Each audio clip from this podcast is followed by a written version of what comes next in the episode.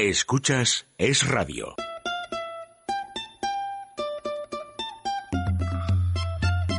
Déjate de historias con María José Pelaez. No vamos a empezar con que todo está mal. Hoy no. No se vaya a afligir, escoja sonreír. Que no toca carbón. Orientemos la antena lejos de la pena hacia el multicolor. Hoy nos vamos de viaje a cambiar de paisaje. Solitos tú y yo. Me ha dejado mi novia. Historia,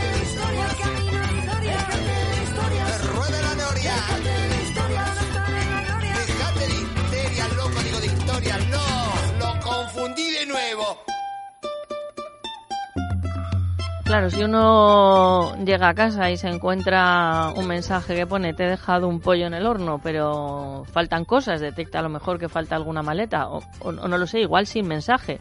Uno ve que hay un pollo en el horno, pero que el pollo ha volado, pues no sabe qué hacer. Yo lo que hago es llamar a María Casali que me lo explique. Buenos días. Hola, buenos días, María José. Este, Buenos este pollo, este pollo que estás montando, ¿cuál es? Pues es un pollo que llevamos montando desde finales del, iba a decir del siglo pasado, no, del año pasado. del- Nosotras del hablamos ya en 2016. siglos, María. Y, y, y bueno, seguimos con haciendo bolos. Eh, el día 15, este sábado, vamos a estar en Navacerrada con nuestro pollo. Y, y bueno, ya es la última actuación que tenemos hasta que volvamos en septiembre. Eh, ¿a, qué, que a qué aquí- hora, ¿A qué hora es, por cierto? Porque hemos estado buscando, ¿verdad, Teresa? Por internet, vamos, has estado buscando. He estado buscando la hora y no la he encontrado. Así que Es a María... las 21 horas, creo. Vale. Nosotros vamos a estar antes por si damos caso. Ah, vale, está, está muy bien. Lo, lo- lo que pasa es que eh, hemos estado ya en Navacerrada con otras obras, eh, que estuve yo con Lobas y estuve con Tremendas, y, y- pero nunca hemos estado en verano en Navacerrada. Entonces, en la Casa de Cultura pues nos han dicho, oye, ¿por qué no os animáis a venir en verano?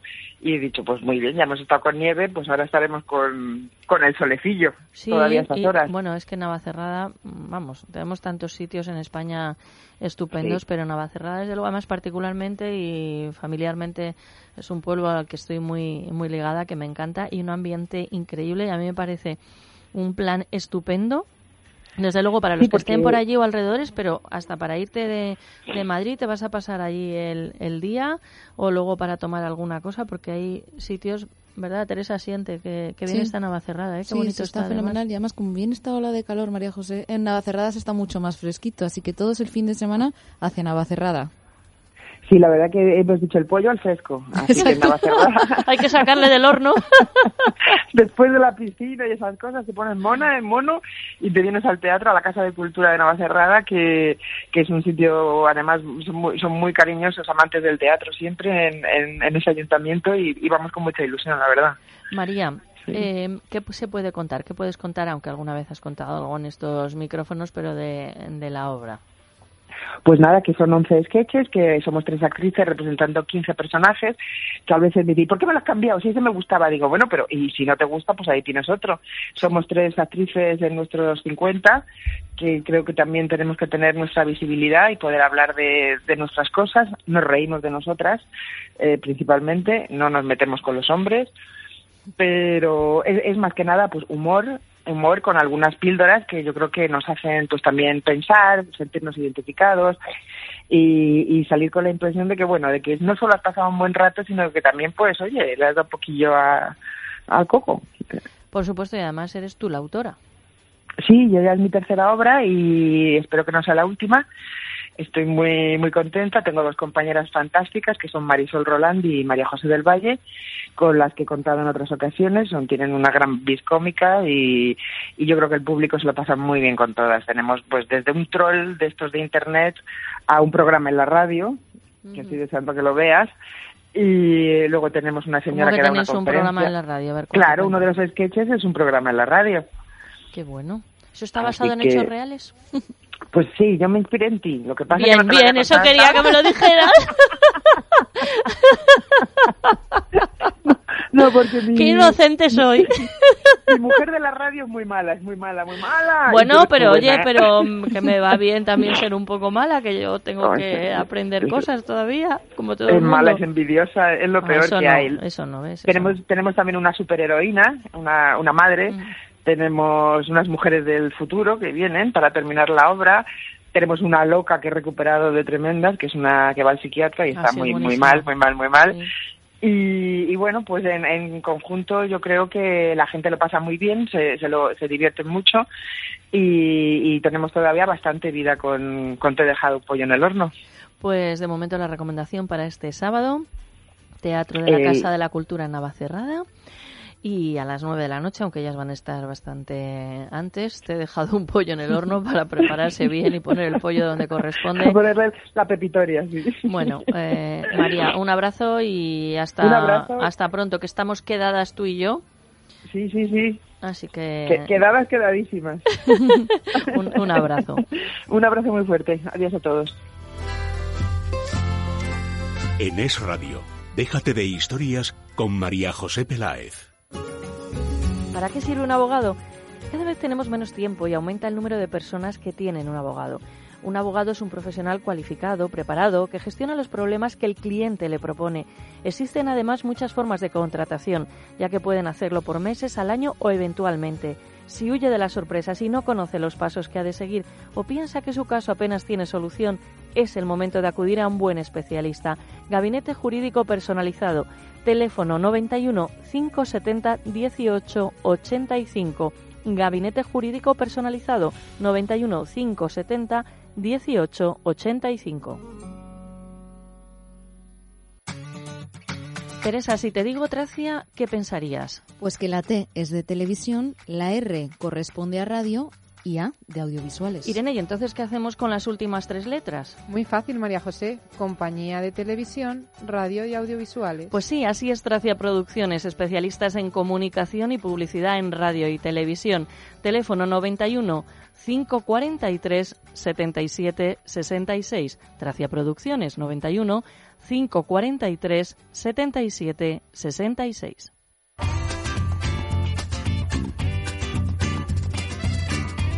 Teresa, ¿qué te ha llamado la atención? Buenos días, María José. Pues hoy me ha llamado la atención una curiosidad que me ha enseñado Irene de Frutos. Anda, Irene de Fruits. Sí, sí, sí. Y es la Catedral de la Porquería.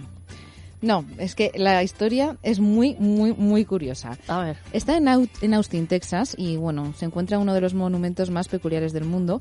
Es creado por Vincent Hahnemann en su jardín, conocida como hemos dicho como la Catedral de la Porquería. Se compone de 60 toneladas de objetos reciclados y basura que ha ido recolectando con los años. ¿Y dónde dices que está? En Austin, Texas. Ah, bueno, por no pasar por ahí, vamos, no me interesa nada. Pero bueno, si a Irene le ha interesado, a ver. Bueno, la estructura está formada por plantas, escaleras y un cúmulo de objetos inservibles que alcanza ya una altura de más de 10 metros.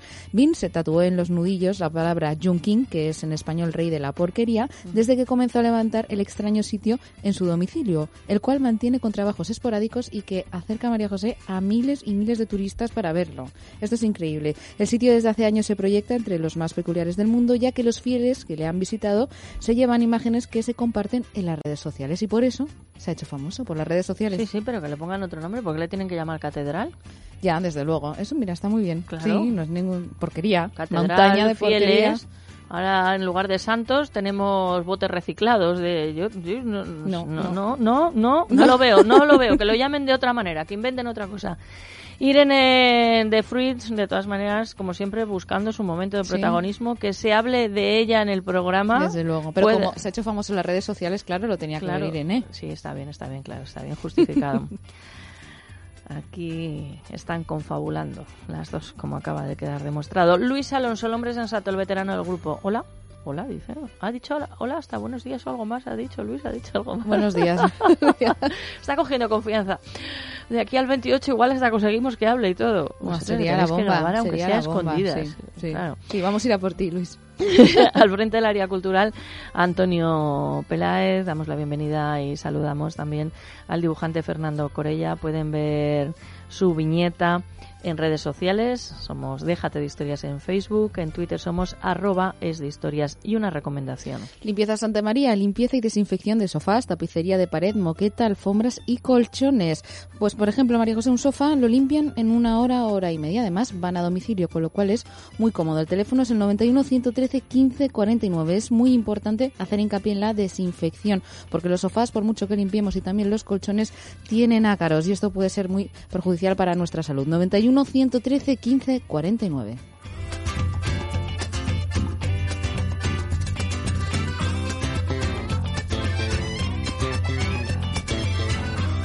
Déjate de historias. Es radio.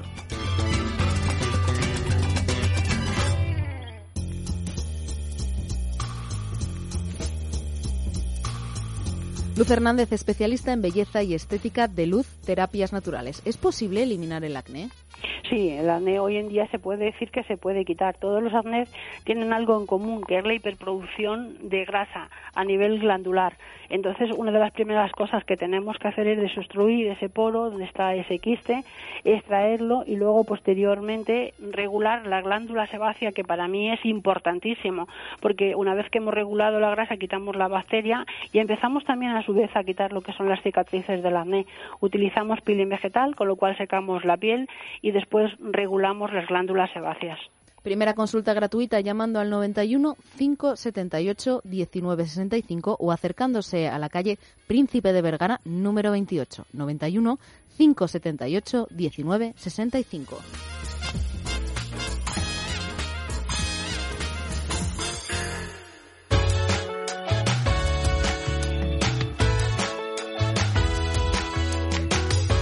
Y ahora le acercamos, les acercamos en titulares el sumario del programa de hoy. Vamos, más bien, es que me estoy cogiendo, ¿sabes? El plural. Como El plural. Y realmente quien lo va a hacer y lo hace es Teresa Sánchez Letona. Pues como cada miércoles comenzamos el programa hablando de arquitectura con el arquitecto José Antonio Blasco Abad, que hoy nos va a llevar hasta Portugal. También contactaremos con Mario Hilde Velasco, abogado español afincado en Londres, que nos contará cómo ha evolucionado el caso de Charlie Gard, que recordamos a nuestros oyentes es ese bebé británico que tiene una enfermedad rara y mortal. En la sección internacional, Ana María Zaharia nos hablará de África, más allá de los tópicos. Seguiremos hablando de Jardiel Poncela, que ya es el número 10, con Juan José Alonso Millán, el autor, y después del boletín de la una de la tarde escucharemos Cuánta ignorancia, una poesía escrita y recitada por Santiago Alonso, contactaremos con Antonio López Isturín, secretario general del Partido Popular Europeo, y entrevistaremos a Tatiana Solovieva, productora de Tatiana Solovieva Producciones. Número 10, o Número sea que el capítulo número 10, ¿no? El capítulo número 10, sí. Vale, Sí.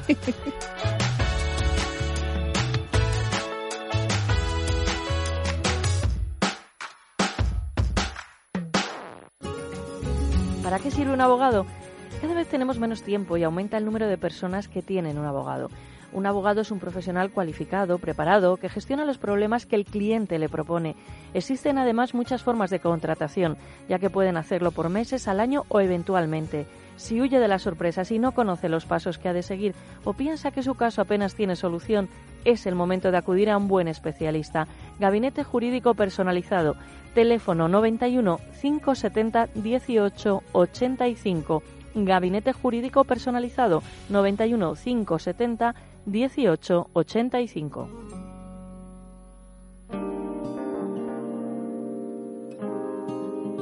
En Es Radio, déjate de historias con María José Peláez.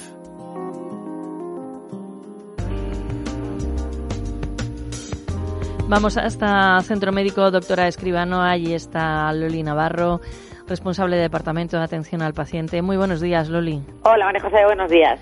Mira, vamos a hablar de la osteoporosis, Ajá. porque, claro, casi siempre con, con vosotros pues decimos con dolores no se puede ni se debe vivir, más existiendo Centro Médico Doctora Escribano desde hace más de 25 años, tratamientos sin antiinflamatorios farmacológicos, pero la osteoporosis no cursa con dolor y a veces eh, dice, bueno, ya cuando seamos mayores. No, no, no, no. Desde pronto y hay casos sumamente llamativos. ¿Qué es realmente la, la osteoporosis? Pues mira, la osteoporosis es una enfermedad eh, de los huesos. Mm, Los huesos van envejeciendo a partir de los 30 años. Empezamos a envejecer a nivel de articulaciones y a nivel óseo. El hueso empieza a perder consistencia, esa es la osteoporosis. Pero ¿qué ocurre? Que no cursa con dolor. Esto, por un lado, nos parece pues fenomenal, pero por otro lado no nos avisa. Y una de las cosas por la que nosotros acudimos a especialistas, hospitales, urgencias, es porque tenemos dolor. Eh, muchas veces oímos, pues mira, es que la vecina se ha caído y es que se ha fracturado la cadera. No, no, probablemente el proceso ha sido la inversa. Eh, la osteoporosis, el hueso se va deteriorando poco a poco, tanto el hueso cortical, que son los huesos largos que conforman el, es- el esqueleto, y como los huesos cortos. Tenemos dos tipos de huesos. Entonces, en el caso de la osteoporosis, a partir de los 30 años empezamos a envejecer. La única prueba diagnóstica hoy por hoy para acotar esta enfermedad es una densitometría ósea. Es una prueba sencilla, no es radiación, no es como una radiografía, una prueba muy simple que nos la puede mandar nuestro médico de cabecera, nos remite al ginecólogo o el traumatólogo y vamos a saber en qué grado generativo estamos. ¿Cómo lo tratamos nosotros? Pues es un tratamiento único en España con láser, magnetoterapia y nutrientes. Es importante nutrir ese hueso, tanto el hueso corto como el hueso largo, a partir de los 30 años. Eh, hablas de una prueba que hay que hacer a partir de qué edad, porque estás mm, poniendo una barrera ahí de los 30 años hmm. que puede llamar la atención. Pues lo ideal a partir de los 30. Cuando hay antecedentes de familiares con osteoporosis, pues si esa edad es más temprana, mejor, porque como no cursa con dolor, no tengo nada que me avise que tengo osteoporosis. Pero por lo menos, por lo menos a los 30, para prevenir. ¿Y, ¿Y qué se puede hacer? Has dicho cómo es vuestro tratamiento. Es es un proceso degenerativo. Sí, digamos que el hecho de vivir eh, pues nos hace envejecer. Envejecer es un tributo que pagamos por ser, y ser más sabios también, ¿verdad, Loli? ¿Perdón? Y ser más sabios. Efectivamente. Importantísimo también. Para saber prevenir e ir al centro del, de la doctora Escribano, donde vamos vamos de 25 años, mm, dando calidad de vida. No nos debemos olvidar que cuando somos jóvenes a veces olvidamos que los 50 van a llegar y que es importante tener calidad de vida. Para tener calidad eh, en todos los aspectos, a nivel laboral, a nivel familiar, es importantísimo vivir sin dolor. Y para eso hay que prevenir y cuidarse a partir de los 30. Loli, en el estudio de radio, ahora mismo hay algunas que están muy lejos de eso de los 50 y estarán pensando lo que tú dices, pero hay otros que ya lo hemos pasado y nos hemos mirado. Y entonces, si hemos pasado los 50 y no nos hicimos la desintometría, ni pues, previnimos, ni habíamos hablado contigo a tiempo o no tomábamos ejemplo, pues razón de más para cuidarse. Eh, no olvidemos que cada vez la esperanza de vida pues es más larga. Con 70 años hoy en día somos jóvenes. Es decir, con 50 tú tienes por delante muchísimos años y tienes que pensar que quieres estar igual ahora a los 50, que estás estupendísima, quieres estar a los 60 y a los 70. Hay que cuidarse siempre. Cuanto antes empecemos, mejor. Tratamiento del dolor, artritis, artrosis, fibromialgia, también de osteoporosis. La primera consulta es informativa y gratuita.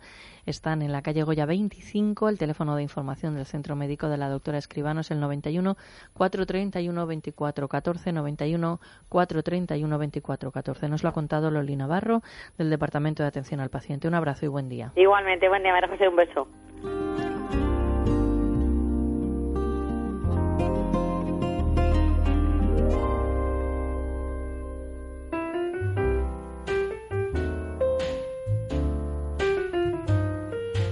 Give me a kiss to build a dream on, and my imagination will thrive upon that kiss. Mm, sweetheart, I ask no more than this. A kiss to build a dream on. Mm-hmm. Mm-hmm. Auténtica Luisa Armstrong. ¡Wow! ¿Y él quién es? Pues él es José Antonio Blasco Abad, arquitecto y consejero delegado de Urban Networks y de Taller de Ideas. Hoy nos va a hablar de rivalidades urbanas Lisboa frente a Oporto. Buenos días, caballero, bienvenido. Buenos días. Hoy vamos, ya, ya hemos hablado de Lisboa y hemos hablado de Oporto, pero hoy vamos a hablar de las dos a la vez. Que es algo que hemos hecho en alguna otra ocasión en esta sección, lo de comparar dos ciudades que nos permite pues profundizar en cuestiones de identidad de, cada una de ellas. Muy bien, yo antes de que se lance le voy a hacer una pregunta. ¿Por qué tiene usted tan buen color de, mm, piel si le hago trabajando y los arquitectos, a no ser que esté en obra, ¿no? que tampoco es lo suyo, están más bien diseñando y bajo cubierta? Bueno, pues tiene una explicación. El, el, viernes estuve haciendo un paseíto por la bahía de Santander en un barco y tomé el sol ah, Ah, ahí es nada, menudo, sitio, menudo plan. Menudo planazo. Hay planes y planes. Bueno, pues venga, llévenos a Lisboa y a Oporto. Bueno, pues vamos a hablar de rivalidad urbana, que, que, es una muestra pues muy particular de la competencia que suele haber entre ciudades, que generalmente surge cuando eh, pues esas ciudades son lugares próximos, de similar jerarquía y, y se manifiesta con mucha emotividad e incluso en ocasiones con irracionalidad. ¿no? Pues bueno, Lisboa y Oporto pues son un caso muy típico de, esa rivalidad que, como decía el escritor, esa de Queiroz, decía, tenían una rivalidad incurable. ¿no? Bueno, Lisboa es la capital, es la mayor ciudad de Portugal, eh, cuenta con algo más de 500.000 habitantes, aunque en su área metropolitana pues son aproximadamente 2.600.000, y Oporto es la segunda ciudad de Portugal, la capital del norte, como, como la llaman, tiene en torno a 240.000 habitantes, pero también su área metropolitana es de en torno a, a dos millones y medio. La suma de las dos son algo más de 5 millones y teniendo en cuenta que Portugal cuenta con algo más de 10 millones, quiere decir que la mitad de la población lusa pues vive en esas dos ciudades o en sus áreas metropolitanas, ¿no? Bueno, pues esa rivalidad se expresa de muchas maneras, llena de tópicos, de, frases, de refranes. Hay uno muy conocido que dice que mientras en Oporto se trabaja, en Lisboa se divierte, ¿no? Es una frase, bueno, tiene versiones, eh, hay veces que se dice que, Lisboa presume, que Lisboa gasta, pero en general eh, siempre hay un espíritu que asigna a Oporto eh, el lugar trabajador y a Lisboa el lugar festivo, ¿no? Hay otros muchos ámbitos, por ejemplo el gastronómico, ¿no? la rivalidad entre los pastéis de Belén y las francesiñas de Oporto, mm. o la gingina, que es el licor de cerezas lisboeta con el vino de Oporto, eh, por supuesto futbolístico, ¿no? Es decir, el clásico mm. entre el Benfica y el, y el Oporto, o rivalidades que van hasta, hasta los propios santos, el Santo Antonio frente a Sao Joao, eh, los propios ríos, el Tajo y el Duero, sobre cuál es más importante, o incluso se discrepa en darle nombre al café con leche, ¿no? En Lisboa hay que pedir un garoto y en Oporto hay que pedir un pingo. ¿Ah, sí? Sí, sí. pues no sé, me suena mejor lo del garoto, quizá por pues lo que es, te, han puesto hecho un pingo. Reconocen como, como dices, ¿no? Pero bueno, esas dos ciudades que realmente están relativamente cercanas, están separadas poco más de 300 kilómetros, al margen de que han conseguido tener unas identidades muy, diferenciables, también tienen bastantes cosas en común. Las dos nacieron eh, sobre cerros de la margen derecha de un cauce fluvial importante, se orientaron al sur para poder dominar el tráfico de, de las naves y esos ríos fueron pues el Duero y el Tajo, el Duero en el caso de Oporto, el Tajo en el caso de Lisboa, que son dos de los principales de la península ibérica que discurren más o menos paralelos desde la meseta hasta, hasta el Atlántico, pero la desembocadura es diferente, es decir, el, el, Tajo tiene un estuario mucho más amplio, tiene, crea una especie de mar interior, el mar de la Paja, que da la sensación de que Lisboa se abre al mar, mientras que en el caso de, Oporto se dice que simplemente se asoma al Duero, ¿no? Bueno, eh, los dos, es curioso que los dos coinciden, las dos ciudades, en que ocupan exclusivamente la ribera derecha, porque la margen izquierda son otras ciudades. Por ejemplo, en Oporto, enfrente del río, del río Duero, enfrente de Oporto, pues está Vilanova de Gaia, que es precisamente donde se encuentran las bodegas del, del famoso vino de Oporto, ¿no? O en Lisboa, pues están ciudades como Almada, como Seisal, Barreiro, etcétera, ¿no? que forman parte, lógicamente, del área metropolitana. La historia de los ríos pues hizo necesaria la construcción de puentes, cada una tiene pues diversos puentes, alguno muy emblemático como el caso del puente de Don Luis I en Oporto o el 25 de abril de Lisboa, ¿no? Las ciudades eh, tienen, como digo, similitudes y, diferencias, por ejemplo, materiales, aunque coinciden en el aspecto general de, de, su visión material en cuanto a que son ciudades de piedra, de estuco, de mosaico, donde el ladrillo es prácticamente irrelevante o, o, casi no existe. Lisboa es una ciudad de piedra caliza de color blanco, ¿no? Es la piedra de Lioz que que es una piedra que podemos ver en el monasterio de los Jerónimos, en la Torre de Belén o, en la estación del Rosío, ¿no? Frente a Oporto, que es una ciudad de granito, ¿no? Que es una piedra mucho menos trabajable, mucho, mucho menos dada al, al repujado, por ejemplo, de ese estilo manuelino que define, que define Lisboa, ¿no? Eh, en Oporto encontramos pues la iglesia o la torre de los clérigos, el ayuntamiento o el propio palacio de la bolsa construidos en granito. Luego se parecen más en cuestiones residenciales porque el mosaico, la cerámica vidriada, pues aparece en muchas de sus fachadas de, viviendas o incluso en la pavimentación de los espacios públicos. Es muy conocido el, empedrado portugués, ¿no? aunque está más presente en la capital que en Oporto, pero es otra de esas definiciones características de, Portugal. Eh, en ambos casos tienen iconos de acero que están más o menos relacionados con, el ingeniero francés Gustave Eiffel, ¿no? aunque es más casi turístico que, real, ¿no? El puente Don Luis I fue diseñado por un ingeniero que trabajaba en la empresa de construcción Eiffel y compañía. Y eh, en Lisboa, por ejemplo, el elevador de Santa Justa fue construido por otro ingeniero que se dice que estuvo formándose en Francia con Eiffel y por eso la relación pues no es del todo directa, ¿no? Y las, las dos ciudades, además de esos iconos, crearon o han creado unos iconos modernos, ¿no? La Expo del 98 dio origen, por ejemplo, a la Estación de Oriente del arquitecto Calatrava, eh, uno de sus iconos actuales, o, por ejemplo, la capitalidad de la cultura del 2001 que, que, tuvo Oporto, pues dio origen a la Casa de la Música, que es un auditorio espectacular que diseñó Rem Koolhaas, el arquitecto holandés. También se discute eh, si Lisboa es femenina y Oporto masculino. ¿Te eso lo hablaste de Madrid y Barcelona, así que me encantó. eso de, de, Madrid y Barcelona. ¿Que quién era la femenina? Bueno, en este caso se dice que Lisboa sería la femenina y Oporto masculino. No sé y si por el Madrid y Barcelona Y en Madrid era el eh, Madrid masculino y, Barcelona femenino. ¿Y aquí es Lisboa? Lisboa es la, es la chica. La chica. o sea, Lisboa es a Barcelona lo que Oporto es a Madrid. En este caso sí, porque luego hay otras, otras asignaciones, ¿no? Bueno, también, eh, decir, pues, por ejemplo, a los, a los residentes de Oporto se les llama los tripeiros, que son los triperos, tiene toda su leyenda, o los de Lisboa son los alfaciñas, que son como los lechuguinos, los comedores de lechuga, en fin, todo tiene sus, sus leyendas, ¿no? Y dicen que en Oporto los tripeiros pues son más directos, más parlanchines y que los alfaciñas de Lisboa pues son más educados, más pacientes y más parcos en palabras. Y para acabar, pues bueno, la rivalidad funcional que hace que Lisboa pues sea una ciudad sobre todo administrativa y política y Oporto pues sea más industrial y comercial.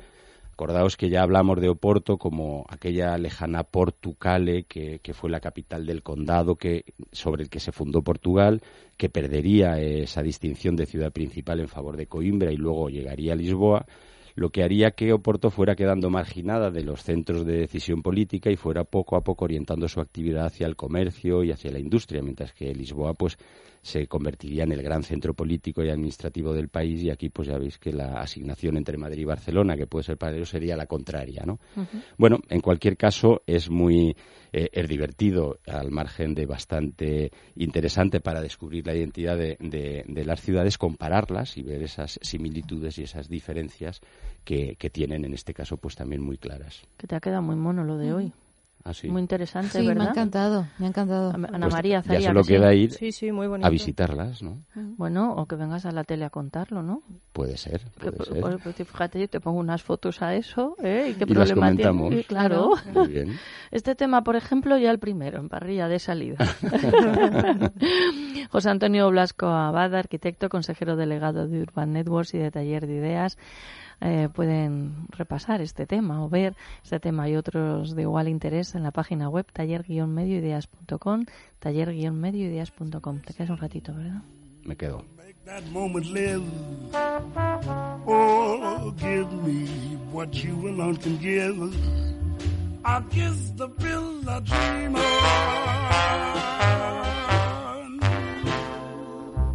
Cuidarnos está muy bien, pero a veces compramos un montón de productos que ni utilizamos.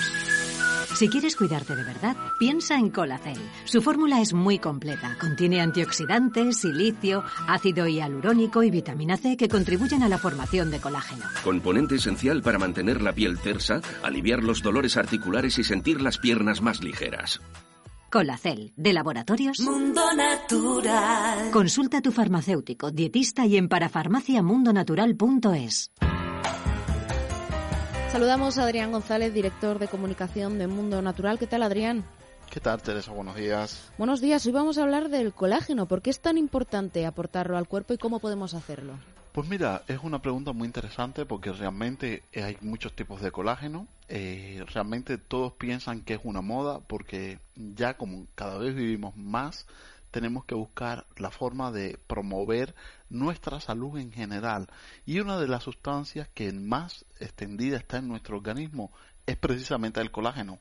Es fundamental para todo lo que es el órgano más externo que tenemos, que es la piel, con sus anexos, que son los pelos y las uñas, problemas de arrugas superficiales y profundas, flacidez y descolgamiento de la piel, así como pelos y uñas quebradizas, tienen algo en común. carencia de colágeno. También cuando hay problemas articulares, esos problemas degenerativos a nivel articular, como la artrosis, como la osteopenia y osteoporosis, que es de calcificación de la masa ósea, también tienen algo en común, carencia de colágeno. Importantísimo para que las arterias sean flexibles y para que las venas no se dilaten y forman esas arañas o varices eh, eh, vasculares, pues es colágeno, lo que hay carencia. Por lo tanto, la falta de colágeno está muy relacionada con el envejecimiento. Por eso es que hoy en día se promueve el uso del colágeno. Pero Teresa, hay tantos colágenos en los puntos de venta que muchas veces no sabemos ni cuál elegir. Pues vamos a marcar las pautas para que tengas efectividad a la hora de suplementar. Nosotros te proponemos Colacel. Colacel de Laboratorios Mundo Natural es un producto que en una sola toma, en un solo sobre, te aporta 5 gramos de colágeno hidrolizado puro. ¿Qué quiere decir esto? que no lleva otra sustancia que los péptidos bioactivos de colágeno y te garantiza la absorción del 90% del contenido de esos 5.000 miligramos que vayan realmente a todos estos tejidos que hemos mencionado, que son los que más colágeno demandan. Importantísimo también frenar las enzimas que producen envejecimiento y que activan las colagenasas, esas responsables de fraccionar, de romper, de cortar el colágeno. Y esto lo logramos también con Colacel porque contiene una gran batería de frutos rojos como es el extracto de la granada, la pepita de la uva y el reverastrol, que son conocidos por todos como estos grandes y potentes antioxidantes. Importantísimo también promover que nuestro cuerpo siga produciendo colágeno.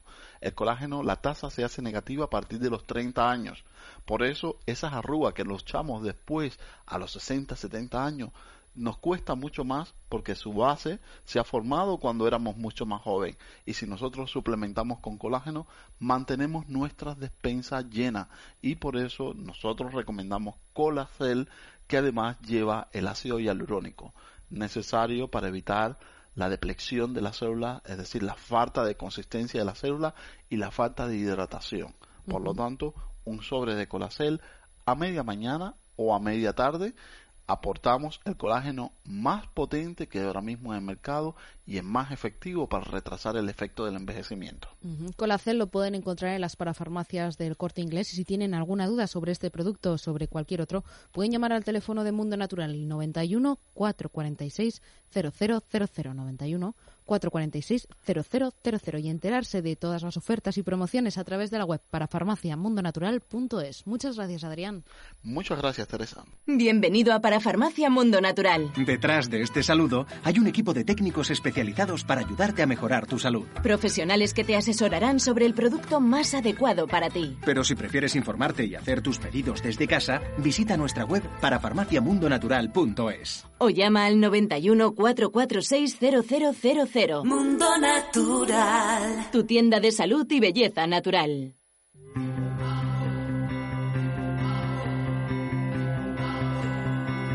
En Es Radio, déjate de historias con María José Peláez.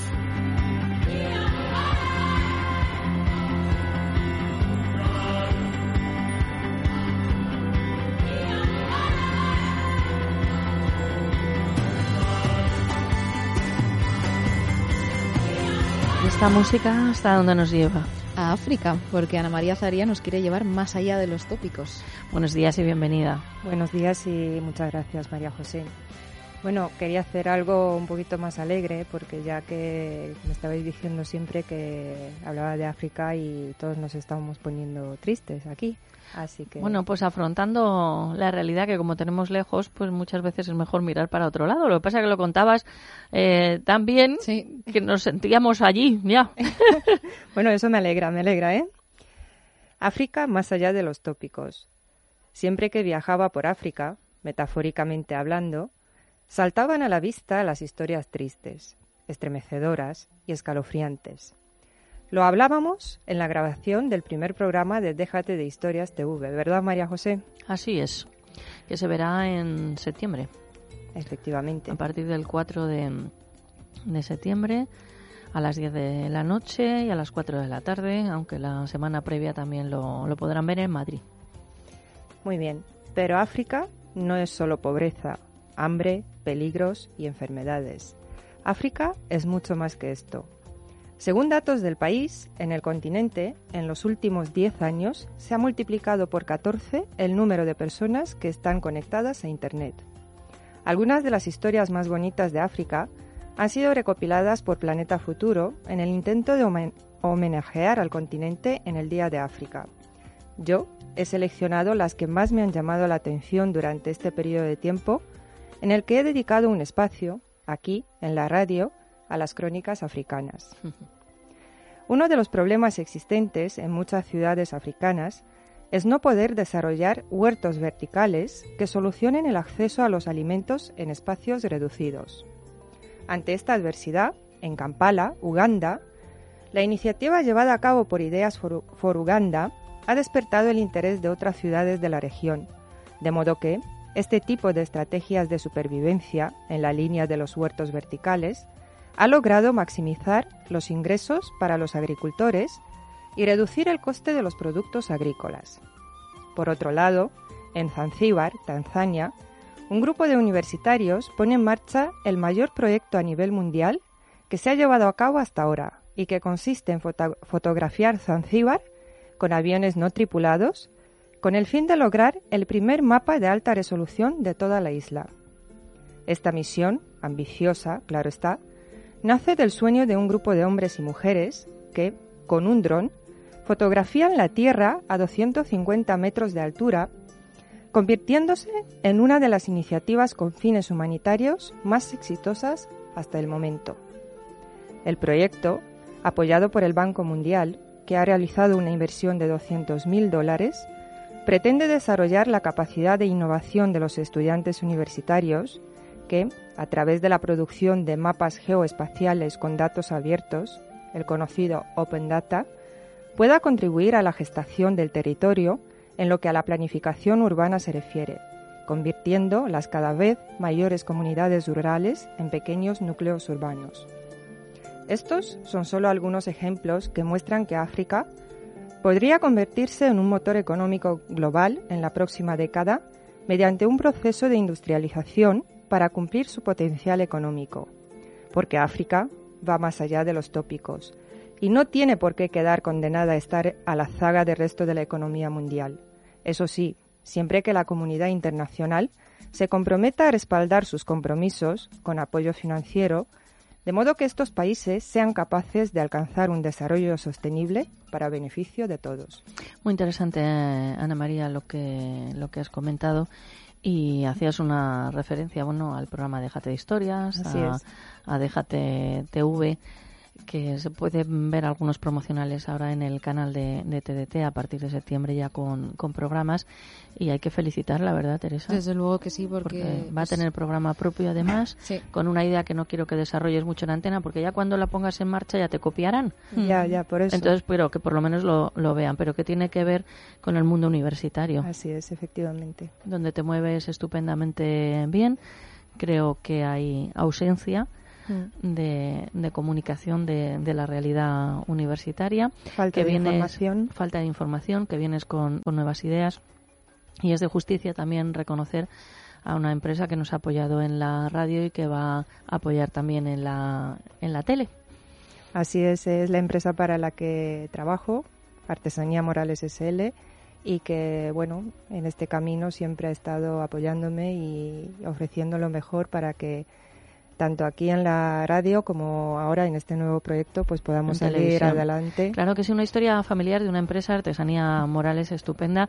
Una de las tiendas está, bueno, pues no sé si a 20 metros del cuadro del entierro del conde de Orgaz, o sea que está estupendamente situada con una historia familiar muy bonita, una historia de, superación y aparte de otras cosas típicas de Toledo, mm, fabrican unos cuchillos que son únicos en el mercado, ¿eh? en Artesanía Morales, así que cuidado si se quieren meter con la niña. que voy con el cuchillo, ¿verdad? Bueno, y el afilador es que se punta de diamante, ¿no? Que eso ya es. bueno, Ana María, gracias por acompañarnos. Gracias a ti.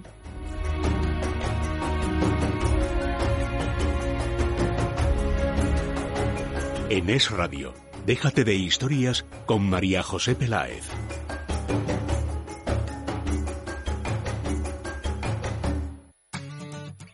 Teresa, si te digo Tracia, ¿qué pensarías? Pues que la T es de televisión, la R corresponde a radio y A de audiovisuales. Irene, ¿y entonces qué hacemos con las últimas tres letras? Muy fácil, María José. Compañía de televisión, radio y audiovisuales. Pues sí, así es Tracia Producciones, especialistas en comunicación y publicidad en radio y televisión.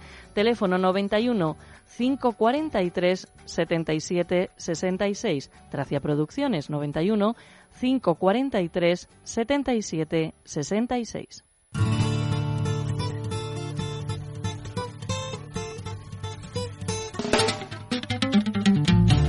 Recibimos a Rosa Oñate de Óptica Roma. Buenos días, Rosa. Hola, ¿qué tal? Buenos días. Vamos a hablar de los progresivos. Aprendo un montón contigo con Óptica Roma y vamos, y además siempre innovando, quedándonos con lo bueno, con lo que funciona, pero mejorando. Pero mejorando, efectivamente, que antes hablábamos del Barilux Series, que había sido una innovación totalmente en el mundo de las lentes progresivas, diciendo ya es que mejor no puede ser.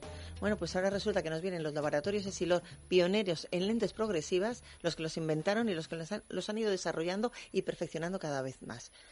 Entonces, ¿qué, viene ahora? El Varilux X. Y dices, ¿esto qué es Varilux X? Generación X. Dice, pues ¿por qué? ¿Por qué? Pues porque estamos con los progresivos de siempre hemos visto perfectamente lejos, perfectamente cerca y perfectamente, o sea, en intermedio y perfectamente de cerca. Pero ¿qué pasa ahora con los jóvenes presbitas que quieren hacer todo a la vez, que quieren que, les llamamos multitarea? Claro, son chicos, la generación X, que son chicos que han sido padres tardíos que entonces tienen que estar trabajando muchas horas, más luego ocuparse de los niños, más luego tienen que hacer eh, seguir trabajando, más luego en casa también tienen que aportar muchas cosas, los padres, las madres, están todos trabajando a todas horas, quieren hacer muchas cosas a la vez, quieren tener todo el mundo dominado, toda la visión de cerca, ¿eh? La tienen que tener porque dices, bueno, tienen el ordenador aquí, el papel aquí, el iPhone lo tienen un poquito más allá, más la bebida, el café, la Coca-Cola, lo tienen todo así. Entonces vamos a priorizar con estos progresivos lo que es la visión de cerca para esta gente que le llamamos multitareas, esta generación X multitareas, que tengan todo al alcance de los brazos, en un ángulo muy abierto, lo que es dar un abrazo a la gente, todo esto y lo vean nítidamente sin tener que estar buscándolo, sin tener que hacer movimientos de cabeza bruscos para buscar ahora lo que tengo a la izquierda, ahora a la derecha, ahora este papel, ahora el iPhone, ahora el iPad, ahora y ahora el ordenador. Y le estamos priorizando con una lente que, no, que, que amplía aún más el campo visual, que no tiene mm, saltos de lejos a cerca ni intermedio ni nada, y con una visión, una luminosidad que hasta ahora no había con ningún otro progresivo. Lente mucho más plana, lente mucho más estética y lente con una visión fantástica a cualquier distancia. ¿Y el nombre es? Barilux X. Para aprenderlo. Así que hay que ir a Óptica Roma, preguntar por esos progresivos Barilus X. Tienen muchas direcciones en Madrid, las pueden consultar en la página web ópticaroma.com. Yo les avanzo dos, una por ejemplo en la calle Alcalá 388 y en la plaza de Legazpi número 1. Déjate de historias. Es radio.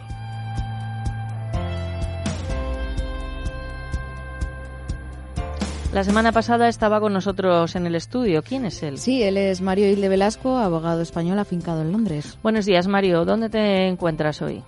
Muy buenos días, pues ya estoy en, Cambridge, aquí ah. en Reino Unido. ¿eh?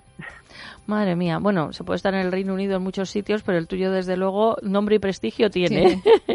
Queríamos, la semana pasada anticipaste alguna cuestión sobre el caso de Charlie Gar y vamos a hablar también del viaje de los reyes al Reino Unido. Así que vamos a, empezar la, por el segundo tema, ¿eh? que es un poco más festivo para luego terminar con el otro que es más, más duro. Parece ser, he visto que llegaron un día antes y que se alojaban en un, en un hotel. Efectivamente, era, en fin, la primera visita de los reyes de España a Reino Unido después de 30 años ya y, como puedes imaginar, tanto España como Reino Unido pues han cambiado completamente. ¿no? Desde, desde la última visita eh, de Estado. Estamos hablando de, una España que en los años 80 todavía pues estaba incipiente ahí con el asunto del, de la Comunidad Económica Europea, eh, Reino Unido también, y hoy pues ya son dos estados, uno que eh, pretende irse de la Unión Europea eh, y otro que, sigue ahí. ¿no? Pero bueno, han cambiado de forma drástica y yo creo que lo tenemos que celebrar. ¿no? La presencia española en Reino Unido es indiscutible con un montón de empresas. ¿no? Desde luego, yo he visto las fotos con esas banderas españolas que cuanto menos le llenan a uno de, alegría. Eh, Mario, en titulares te voy a, pedir, ya habrá oportunidad de hablar más del viaje, pero ¿cómo está el caso Charlie Gar? Los mismos médicos piden, parece que al Supremo revisar el caso. Otro español, otro hospital español parece clave en el asunto.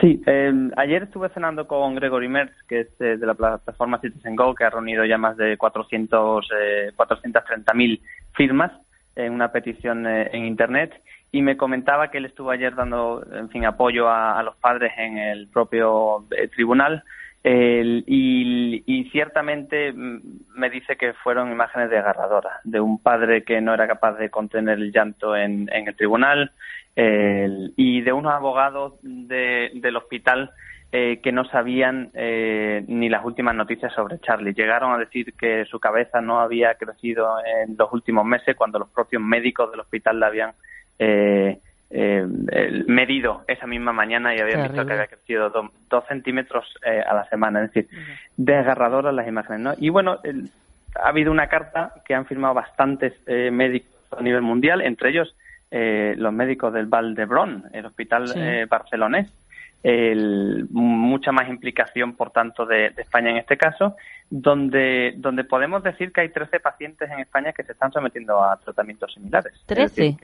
13, 13 pacientes en España.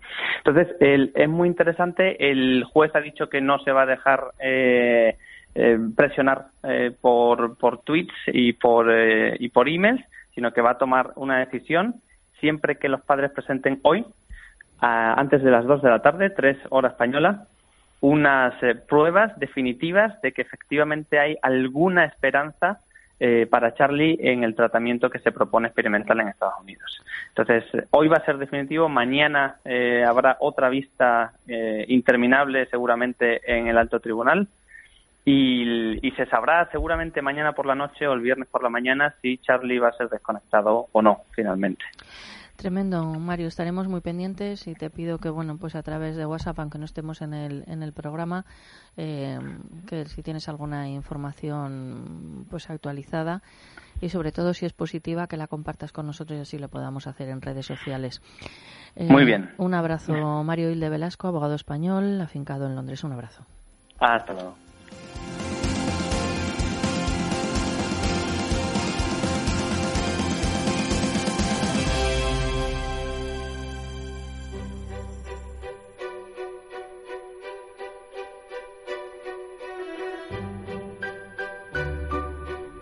Juan José Alonso Millán, comediógrafo, es un 10. ¿Es un 10? Es un 10. ¿Un 10? ¿Un 10? Eres un 10. Ah, bueno. O matrícula de honor. Ah, sí. Sí. Bueno. Sí, y Jardiel Poncela. También es un 10. Capítulo número 10. Un 1000. es un 1000. Pero por desgracia, que hoy es el último capítulo de Jardiel, no fueron los últimos tiempos de Jardiel, fueron agradables. Un tipo primeramente muere a los 51 años, que hoy día morir a los 51 años es una lata, porque ser jovencísimo y más cuando una persona tiene el talento que tenía Jardiel, pues es mucho más.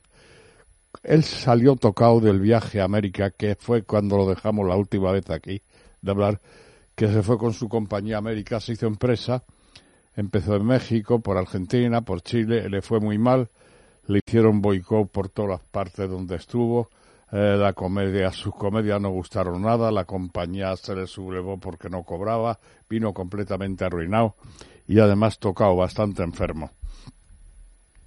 Evangelina, su hija, que yo tuve la suerte de conocerla, que vive además, yo conocí a su hija y a su otra hija, Mariluz, que estaba casada con Borrell, que era un periodista. Yo los conocí a los dos.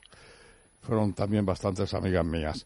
Bueno, a lo que iba. Jardiel estaba tocado, vino de, de, América ya sin fuerza, sin nada, y los últimos prólogos de sus tres últimas obras, de las cuales voy a hablar ahora, eso los hace Evangelina, no los hace Jardiel porque ya no puede escribir.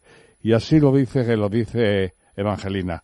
Jardiel, y en este caso mal comparado como yo, teníamos una facilidad absoluta para escribir. El comediógrafo, si no tiene facilidad para dialogar y para escribir, no se puede dedicar a eso, porque el teatro no es una cosa que puedas esperar tres meses y volver a recoger eh, eh, tu escrito a los cuatro o cinco meses y volver a hacer otra escena. No, tienes que escribirlo todo seguido. No digo como López de Vega, que ya es demasiado, pero sí es verdad que tienes que tener una facilidad como el que escribe artículos, el que escribe cine o lo que sea, tienen no no puede ser como la narrativa de la novela que requiere otro otro trabajo. El teatro no, el teatro una escena es así, otra escena es así y tiene que ir seguido. Si no tienes esa facilidad es muy difícil dedicarte al teatro.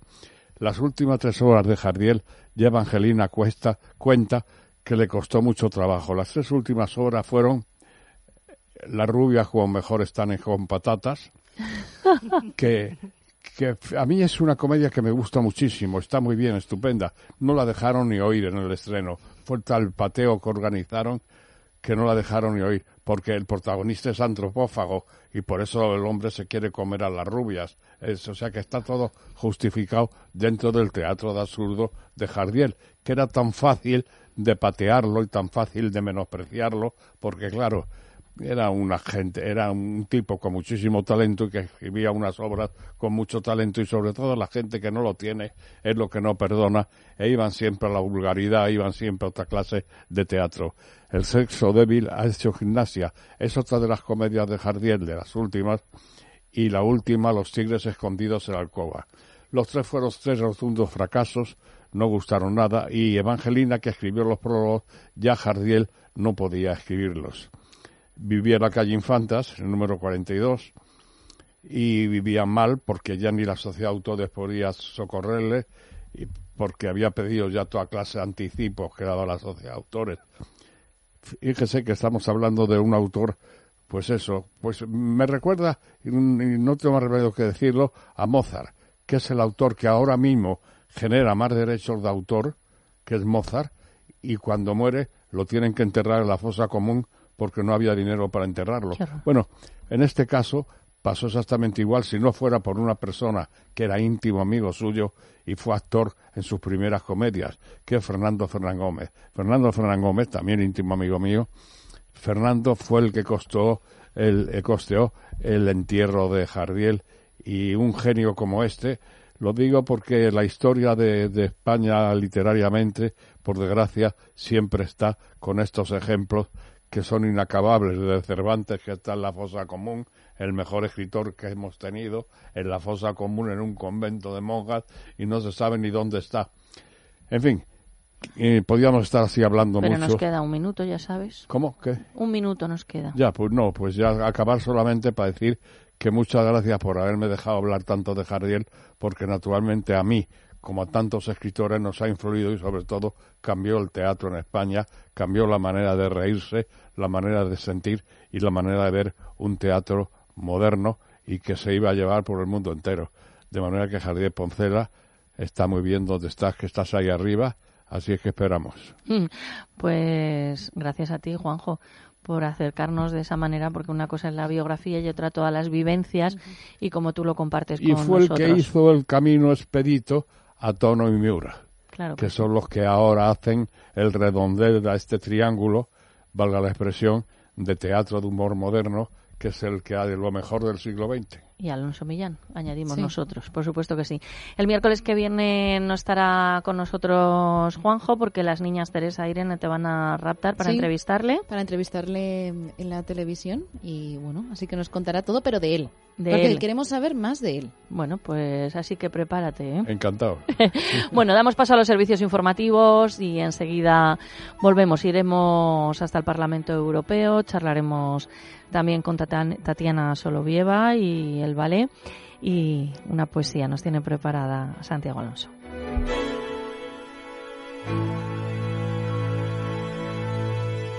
En Es Radio, déjate de historias con María José Peláez.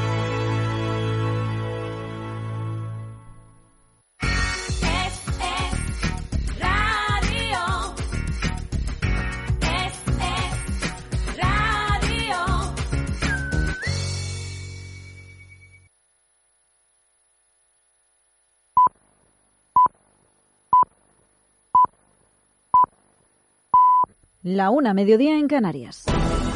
Es radio. Servicios informativos.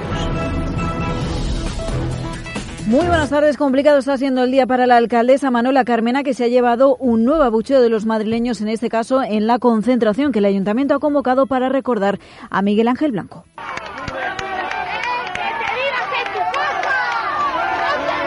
Son los gritos que le han propiciado los madrileños que allí se han congregado, gente que opina esto después de que la alcaldesa de Madrid no haya querido desplegar una pancarta en memoria del que fuera concejal del PP de Irma porque tenía que estar la pancarta de Miguel Ángel Blanco, que gracias a la muerte de él, desgraciadamente, España saltó y se dio cuenta y se enfrentó con ETA. Esto es una vergüenza, hombre, la capital de Madrid. A mí me ha parecido muy mal. Porque eh, están, ellos están defendiendo a los que dieron el tiro a Miguel Ángel Blanco. Pues muy diferente era el ambiente que se ha vivido en este caso en el Teatro Real, donde ha sido la fundación que lleva su nombre y que preside su hermana, la que ha rendido homenaje al que fuera concejal del PP, acto en el que Marimar Blanco a duras penas ha podido hablar y el ministro de Interior, Juan Ignacio Zoida, ha destacado la importancia de que el recuerdo de Miguel Ángel no se olvide, Luis Miguel Palau. Zoido ha destacado que la muerte del edil del PP no fue en vano, sino que sirvió para hacer que los españoles se enfrentaran a la banda terrorista. La muerte de Miguel Ángel Blanco supuso el fin del miedo a gritar alto y claro que la injustificable locura de ETA no tenía nada que hacer contra los demócratas. Palabras con las que no ha estado del todo de acuerdo el presidente del PP en el País Vasco, Alfonso Alonso, pues ha asegurado que su miedo al ver caer a sus compañeros era real. Zoido y Alonso sí que han coincidido en la necesidad de que las nuevas generaciones recuerden quién fue Miguel Ángel Blanco y por qué murió. Gracias, Luis. Nos vamos también hasta Cataluña, donde parece que el desafío separatista del presidente Carles Puigdemont pierde fuerza por momentos. Esmeralda Ruiz. El presidente catalán no solo reniega ahora de la hoja de ruta con la que Artur Mas se presentaba a las elecciones del 27 de septiembre, sino también de sus propias palabras de esa promesa de lograr la independencia en 18 meses. El plazo finalizado y se lo reprochaba hoy la líder de Ciudadanos, Inés Arrimadas. Así cambiaba su discurso el presidente. Yo no prometer la independencia. Yo no prometí la independencia. Dije que los ciudadanos de Cataluña tendrían la oportunidad de decidir si este país debía ser independiente, que nosotros íbamos a hacer todo lo posible para esa eventualidad que es precisamente, decía Puigdemont, lo que estamos haciendo. Y no ha sido además, Noelia, este el único asunto polémico. También la pelea entre consejeros huyendo de la responsabilidad del referéndum. Le han preguntado por la figura del consejero del referéndum. Se ha limitado a decir Puigdemont que esa tarea ya la ejerce desde hace un año el vicepresidente Junqueras. Gracias, Esmeralda. Pues precisamente en el Congreso, en la Cámara Baja, el líder de Ciudadanos ha pedido medidas ya legales para frenar este referéndum. Mariano Alonso, buenas tardes. ¿Qué tal? Buenas tardes. Medidas que asegura Albert Rivera tiene en su mano el Gobierno a través de la Fiscalía. Mecanismos jurídicos el Gobierno y la Fiscalía tienen muchos. Eh, espero que los estén aplicando. Algunos de ellos ya hemos visto efectos, como el de la Fiscalía en el caso del concurso de, las papeletas o de las urnas. El censo electoral, por supuesto, no se puede tocar y, por tanto, me parece que eh, cualquier incumplimiento de la Ley de Protección de Datos tiene que ser también eh, censurado y perseguido por el Gobierno para proteger los derechos y la intimidad de todos los catalanes. Ese censo electoral solo se puede usar para unas elecciones catalanas. Una y otra vez ha insistido el líder de Ciudadanos en que el Gobierno tiene que hacer lo que no hizo el 9N en 2014, es decir, evitar que se celebre ese referéndum y asegura que incluso habría que darle amparo parlamentario a esas medidas punitivas. Gracias, Mariano. Con esta información que nos llega desde la Cámara Baja nos vamos a marchar. Todo esto y mucho más se lo vamos a contar con todo lujo de detalles. Será ya a la una y media de la tarde. Nuestro informativo nacional es noticia. Más información en libertadigital.com. Todos los boletines en esradio.fm. Es, es radio.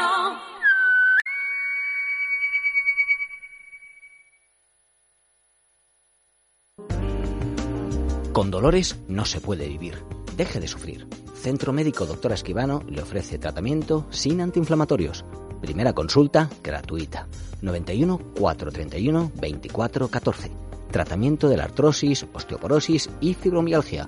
91 431 24 14.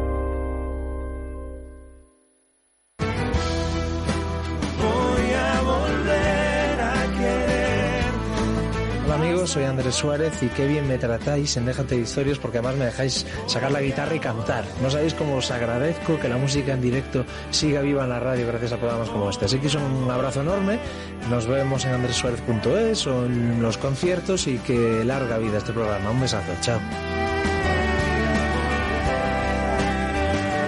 Déjate de historias. Es radio.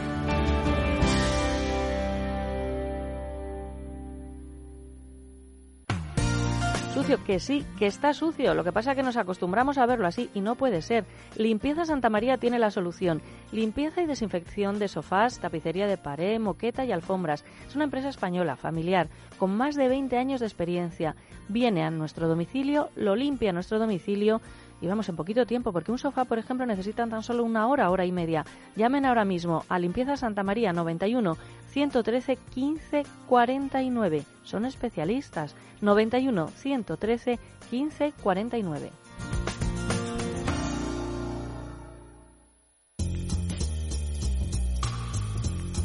Luz Hernández, especialista en belleza y estética de Luz Terapias Naturales. ¿Qué podemos hacer para eliminar las estrías? Bueno, primero hay que decir que una estría es una rotura, ¿no? Literalmente del tejido conjuntivo y de la piel.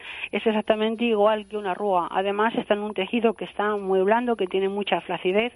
Entonces, eh, normalmente se produce por cambios bruscos de peso, incluso por haber tomado cortisona. Cuando ya tenemos esas estrías, lo que vamos a hacer son varios peeling. Vamos a quitar varias capas córneas de la piel, con lo cual vamos a hacer un rejuvenecimiento, nunca mejor dicho. Por ejemplo, imaginemos que está en la barriguita, en la tripa, en toda nuestra tripa. Y después, una vez que ya hemos eh, descamado, hemos pelado a través de los peeling esa piel y empezamos a rejuvenecerla, lo que hacemos es radiofrecuencia corporal, que lo que hace es una estimulación del colágeno, pero a nivel de tejido conjuntivo. O sea que, como veis, trabajamos por dentro y por fuera. Y de esa manera, poco a poco, vamos haciendo desaparecer literalmente esas estrías que tanto nos afean. Además, la primera consulta es gratuita llamando al 91 578 19 65 o acercándose a la calle Príncipe de Vergara, número 28, 91 578 19 65.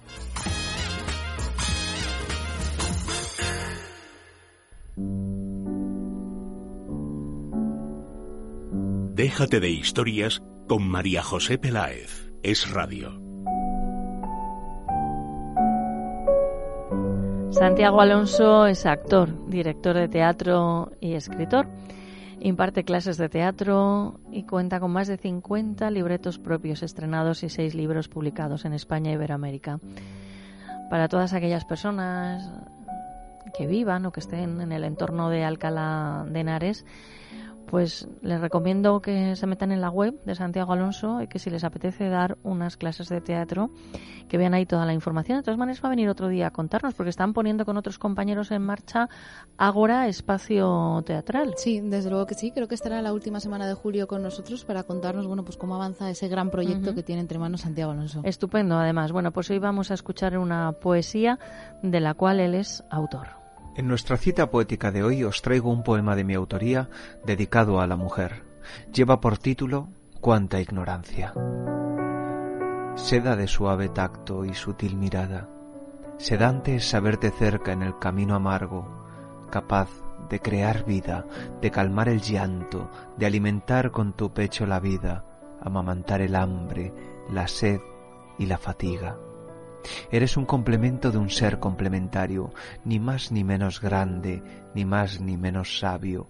Eres el femenino, el cuerpo hermoso, pilar de nuestra casa, mujer que en tus silencios sabes tejer el abrigo de invierno y calmar en tu angustia los tropiezos, capaz de soportar todo el peso en tu espalda.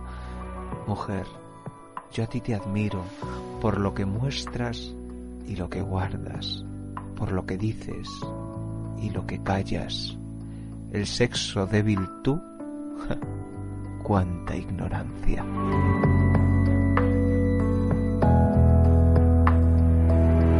Déjate de historias.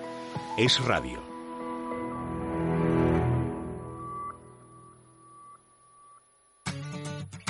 Teresa, si te digo Tracia, ¿qué pensarías? Pues que la T es de televisión, la R corresponde a radio y A de audiovisuales. Irene, ¿y entonces qué hacemos con las últimas tres letras? Muy fácil, María José. Compañía de televisión, radio y audiovisuales. Pues sí, así es Tracia Producciones, especialistas en comunicación y publicidad en radio y televisión.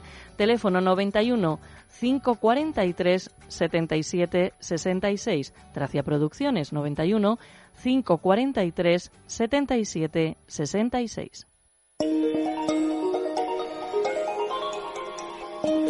Vamos hasta el Parlamento Europeo. Don Antonio López Isturi, secretario general del Partido Popular Europeo. Buenos días y bienvenido.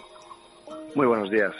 Vamos a hablar del 20 aniversario del asesinato de Miguel Ángel Blanco. ¿Qué reflexión, qué valoración te merecen los últimos acontecimientos y el recuerdo de ese vil asesinato? Pues ayer el Partido Popular Europeo tuvimos un minuto de silencio eh, fuera de nuestra sede en Bruselas, eh, recordando a nuestro compañero Miguel Ángel Blanco. Eh, es fundamental mantener la memoria. La memoria de las víctimas, todas, y en concreto Miguel Ángel Blanco, que simbolizó un momento determinado un cambio fundamental en la sociedad española respecto al fenómeno del terrorismo y todo lo que había ocurrido en ese momento, ¿no? Eh, bueno, yo, creo que todos los que vivimos aquella época recordamos perfectamente ese día donde estábamos cuando recibimos la fatal noticia. Desde luego. Y fue para todos, y fue para todos, pues, eh, en fin, eh, un shock terrible y, uh, en fin, eh, y esperemos, yo siempre he dicho, y, y, lo hemos recordado en el Partido Popular Europeo, que gracias a gente como Miguel Ángel Blanco, pues tenemos libertad y podemos hablar libremente. No era así en el País Vasco, antes de Miguel Ángel Blanco. Eh, y no lo sigue siendo todavía en algunos sitios. Eh, son gente como Miguel Ángel Blanco, cuya memoria tenemos que recordar como símbolo eh, de su lucha por esa libertad de opinión, de opinión de reunión, libertad política, eh, y todos, yo creo, los del, todos los compañeros del Partido Popular así lo debemos recordar y toda la gente de bien a lo largo de esta semana, yo creo que es más allá de un aniversario, es un símbolo. Te hemos escuchado algunas declaraciones en las que efectivamente decías que gracias a Miguel Ángel Blanco hoy somos un poco más, más libres y que siempre será un símbolo de unidad y libertad frente a la barbarie y la sinrazón terrorista. Eh, esa unidad y libertad quizás sería la esencia de todo lo que se rememora y se debe conmemorar en estos días. Sí, y no conviene olvidarse. Muchas veces esa unidad se ve atacada, esa unidad se ve puesta en peligro. El fenómeno que vivimos de toda la sociedad, la gran mayoría de la sociedad española saliendo a la calle y manifestarse, ¿no? Eh, en favor de Miguel Ángel Blanco y su liberación, el fenómeno de Basta ya, lo que pasó después, eh, son cosas que no debemos olvidar, que debemos guardar en nuestra memoria y al revés, ser fieles y activos en ello. Por eso digo que tanto la unidad como la libertad eh, son piezas fundamentales y las debemos mantener. Don Antonio López Isturi, secretario general del Partido Popular Europeo, un abrazo, buen día, hasta la próxima semana. Adiós y muy buenos días. Tener una boca sana y bonita es posible. El doctor Cadena Duque es especialista en implantes y estética dental. Primera consulta gratuita, 91 543 34 97. Diseña tu sonrisa con el doctor Cadena Duque, 91 543 34 97.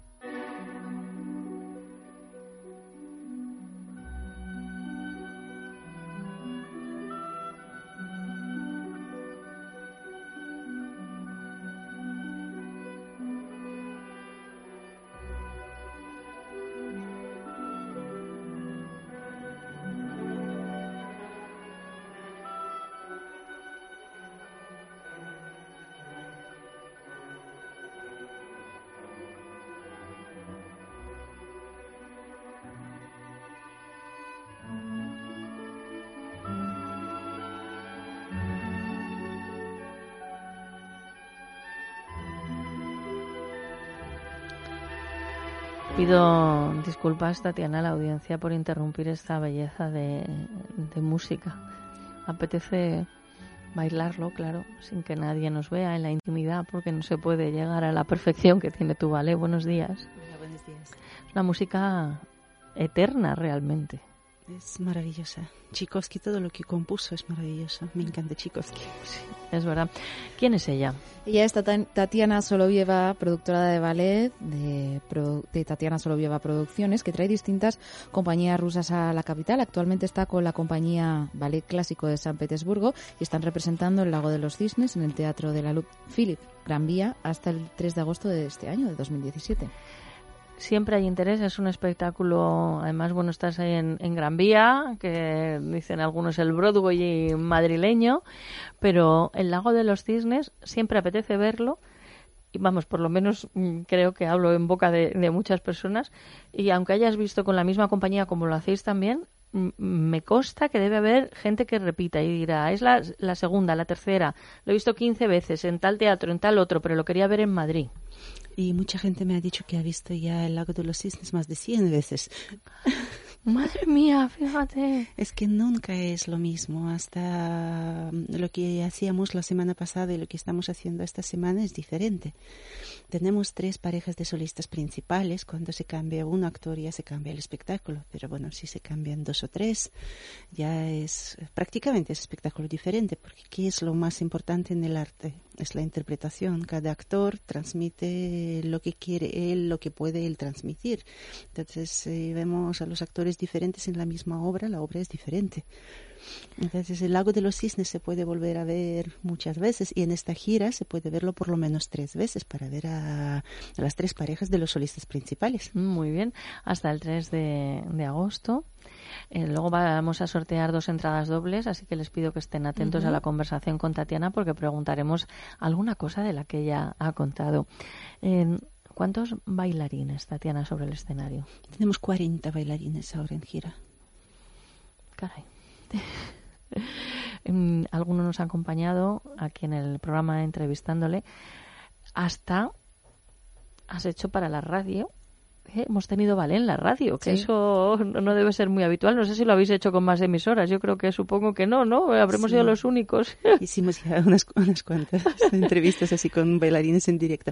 Bueno, claro, en las, en las radio que tienen eh, emisión con cámaras también. Con cámaras, claro, como nosotros que hacíamos programas en directo con, con público, porque si no, no, no hay manera, pero así se beneficia por las personas que lo pueden ver, se hacen idea realmente cómo, cómo es.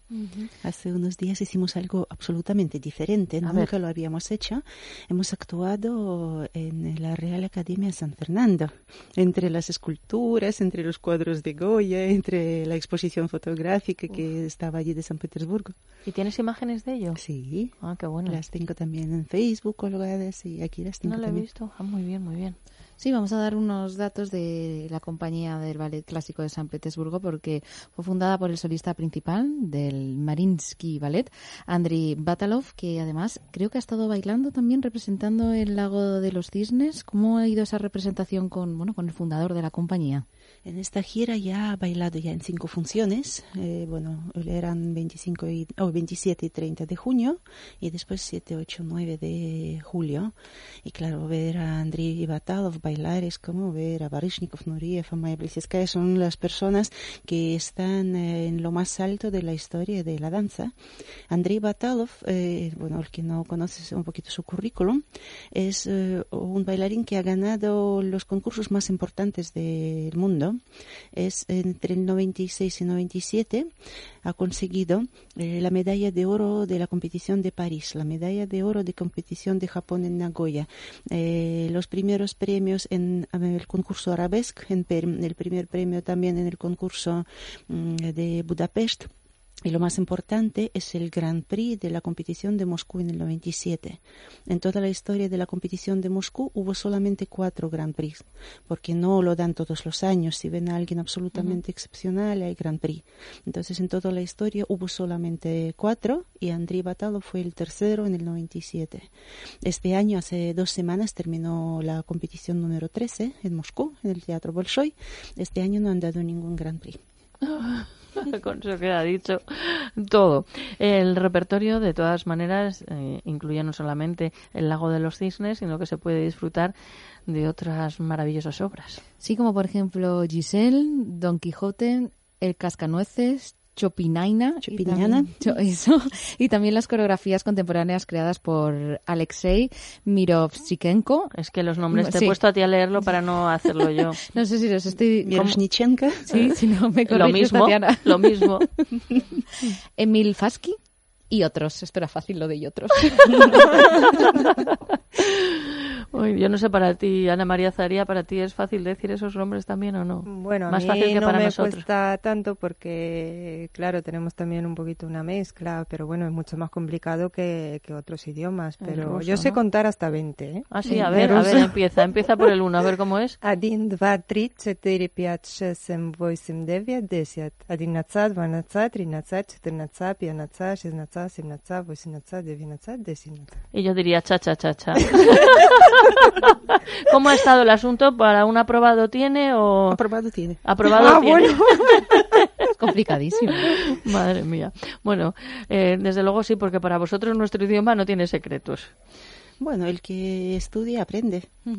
Ahí está. Sí, es que igual que la disciplina del ballet, porque toda esa, esa perfección eh, que tienen es fruto de mucha preparación, entrenamiento, disciplina diaria, Tatiana. Claro que todos los que están en nuestra compañía, todos han estudiado en las escuelas rusas. Aunque hay cinco bailarinas de Italia, pero en ¿Ah, sí? Milán también hay escuela rusa. No, hay gente de San Petersburgo, de Moldavia, de Ucrania, de, de otras ciudades rusas. Por ejemplo, en estas fechas ha bailado Ekaterina Bortiakova, es solista principal de, de Kazán, de. Tartaria. Caray. El lago de los cisnes, repetimos, hasta el 3 de, de agosto en el Teatro de la Luz Philips en, en Gran Vía. Eh, ¿Una representación diaria? ¿Cómo, cómo van? ¿Hay algún día de descanso? Tenemos funciones todos los días, menos los lunes. Los lunes descansamos. Y solamente un día no vamos a actuar en el Gran Vía porque tenemos una actuación fuera. en ¿Dónde se otro- puede saber? Sí, en un espacio al aire libre, maravilloso, en Leganés, en el festival Las Lunas de Galio, el 29 de julio. La función es a las 22.15 por la noche. A mí me gustan mucho las actuaciones al aire libre. Eh, tienen otro, ot- otro encanto. Y otro misterio, claro, porque además ahí mm, es, es por algo especial ese día, tiene algún significado especial o- No, simplemente es el festival que se hace allí anualmente y nosotros eh, clausuramos el festival. Somos eh, el último espectáculo de este festival, el 29 de julio. Además tiene que ser maravilloso el ballet por la noche. Es el Lago de los Cisnes lo que se va a representar el 29 de julio. Tiene Qué que ser una ir. auténtica maravilla. Sí, sí, sí, sí. Bueno, pues si alguien quiere más información sobre estos espectáculos puede meterse en la página web de Tatiana, tatianasolovieva.producciones.com, tatianasolovieva.producciones.com. Tatiana, ¿alguna cosa que quieras comentar y no te hayamos preguntado? Mm, Bueno, ahora en este verano hacemos solamente el Lago de los Cisnes, pero en Mm. diciembre, enero, febrero el ballet volverá y ya con otros títulos. Estará con el Cascanueces, también con La Bella Durmiente. Entonces los que puedan ver ahora el Lago de los Cisnes que lo aprovechen, que disfruten, porque yo veo que el público disfruta muchísimo Mucho. y cada día más y a mí me encanta ver los aplausos y gritos bravo y la gente que se pone de pie. Yo creo que el trabajo cuando está bien valorado es que apetece hacerlo aún mejor. Desde luego. Además, mm, así como la música es, es bonita y la puesta en escena también, puede no serlo. Quiero decir, si hay mucha carencia de medios, más vale no hacerlo y nos quedamos escuchando la música. Entonces, las representaciones que, que hacéis son estupendas. Tenemos los mejores decoradores y elaboradores del vestuario que trabajan con nosotros y todos los decorados de verdad son espectaculares. Son enormes cuadros pintados con esas lámparas que parecen auténticas, aunque Sí. son telas, pero con eh, los reflejos de las luces parecen grandes lámparas con volumen. Eh, hay que saber pintar de tal manera para que en el escenario parezca que todo es mucho más grande, con mucho más volumen. Todos los trajes preciosos, todos eh, bordados, mm, con telas maravillosas. La gente que ha visto el espectáculo dicen que es el vestuario y mm, el decorado de lujo. Desde luego, sí, yo lo vi hace creo que tres años o así y fue estupendo. Irene. Yo también estuve el año pasado cuando vino la compañía a Madrid. Fui con mi prima mayor, mi prima Elena, que ella bailaba ballet de pequeña, lo tuvo que Ah. dejar por una lesión. Y cuando me enteré que venía, digo, tengo que ir con ella. Y claro, bueno, pues lo que ella entendía no era muchísimo más que lo que entendía yo, pero eh, se quedó fascinada, dijo que era de lo mejor que había visto en ballet, que los solistas eh, bailaban maravillosamente y por supuesto la puesta en escena, el vestuario magnífico, precioso, impoluto. Bueno, eh, se hizo cortísima la representación, tiene un, un intermedio, es verdad, pero quedamos maravilladas las dos. Así que enhorabuena a Tatiana y al ballet, por supuesto. Claro que sí. Y para los oyentes, si quieren participar en el sorteo de estas dos entradas dobles para ver el lago de los cisnes en el Teatro de la Luz Philips Gran Vía, pues tienen que decirnos cuántas parejas de solistas, que lo ha dicho al principio de la entrevista, eh, tiene el lago de los cisnes. Muy sencillo, llamar a Déjate de Historias al teléfono 91 400 8636, 91 400 8636. Indican su nombre, su número de teléfono y que quieren participar en este sorteo. Teresa, ¿qué está previsto que suceda en el programa de mañana? Pues mañana entrevistaremos a Juan Antonio Moreno, que es crítico de cine y de arte. Nos hablará de su trayectoria profesional, de un corto que ha hecho, también de todos sus libros que ha publicado y las secciones habituales de los jueves con Cecilia Rodrigo, Daniel Nicolás, Olga María Ramos, Ernesto Feito de Restaurante Ferreiro. Todos, no, todos. podía no podía fallar, por supuesto, porque para comer bien, desde luego, Restaurante Ferreiro, la verdadera cocina asturiana en Madrid. Eh, uy, te iba a llamar Tatiana, Ana María. ya, pues es- la- tengo queridos oyentes sentadas cerca. Son de las mismas latitudes con todas las diferencias que haya, pero las mismas latitudes. Ana María Zaría, ¿cómo la has pasado hoy en el programa? Pues estupendo, como todos los miércoles y, y nada, me quedo con, pues eso, con la ilusión, las ganas de, de seguir en, en Déjate de Historias. ¿Y te gusta el ballet? Bueno, yo prefiero abstenerme. ¿Por qué? ¿No te gusta? ¿Puedes decir que no te gusta? No, no es que no me guste, sino que no tengo conocimientos, no tengo una base so- sobre ello, porque claro, nosotros desde pequeños pues nos inculcaron otro tipo de música, entonces yo creo que esto va también en consonancia con la cultura de cada de cada país, ¿no? Pero bueno, yo Bueno, creo pero que el, ballet- el lago de los cisnes es universal. ya, ya, eso sí, eso sí. Lo que pasa, habrá que ir y así. Yo pues, creo que sí, porque mira, decía Irene que si su prima, pues claro, hay distintos registros, ¿no? Igual que si va una persona que esté acostumbrada a poner en escena ballets, pues cuando vaya a ver el lago de los cisnes tendrá otros otros códigos. Pero en estas cuestiones lo que cuenta es si te emociona o no, Sí, si te llega sí, o no. Y sí. seguro que viendo la, la representación del lago de los cisnes te, te emociona. Tatiana. Hay muchísima gente que viene a ver el lago de los cisnes eh, por primera vez y muchos me comentan eh, antes de ir a verlo o después que no les pasaba por la cabeza ir a verlo porque no están acostumbrados, porque nunca habían ido, porque Claro. piensan que se van a aburrir, porque piensan que no van a entender nada. Todos salen eh, encantados y todos dicen que es que ¿por qué hasta hoy no lo había visto? Es que es una maravilla, es lo más bonito que existe en el mundo. una preciosidad. Es que es tanta belleza en los cuerpos perfectos, eh, muy trabajados, todos sincronizados, de estos tutus blancos que encantan a todo la el mundo. historia. La historia. ¿Y a ti qué música te inculcaban? Bueno, nosotros de pequeños pues estamos acostumbrados a la música típica, que es una música Ah. popular, una música que, bueno, se asemeja en cierto modo Ya, con ya. la música clásica de, de Rusia, Mm. pero el ballet no es Pues que no. no. me guste, no- sino que como no tengo conocimiento, pero bueno, Bueno, voy a ir. Por a ir. supuesto que sí. Irene de Fruits, toca marcharse. Toca marcharse, no sin antes recordar que nos sigan en las redes sociales, en Facebook somos Déjate Historias, en Twitter en arroba is de historias y que ahora voy a publicar la viñeta de Fernando Corella, que no me ha dado tiempo hasta Sí, me lo dices ahora que no te puedo responder. Oye, hazle alguna foto a Tatiana, por lo menos. Ya le he hecho. Ah, ya lo has hecho. Nos vamos, adiós, que Claro. sean ustedes muy, pero que muy malos. que dicen los que entienden de esto? Que es divertidísimo. Lo confundí de nuevo.